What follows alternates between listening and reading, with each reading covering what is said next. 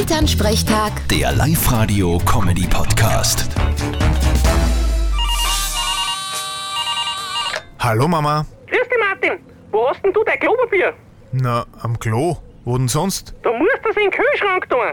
Aha, für die nötige Erfrischung. Nein, eh nicht alles, nur ein Rollen.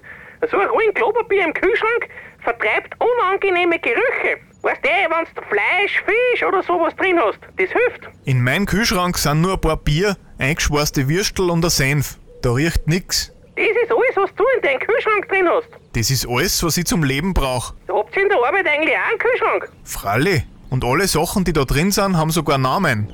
Gerade gestern habe ich ein Joghurt gegessen, das hat Stefan kassen. Hä? Vergiss. Vierte Mama. Bitte, Martin.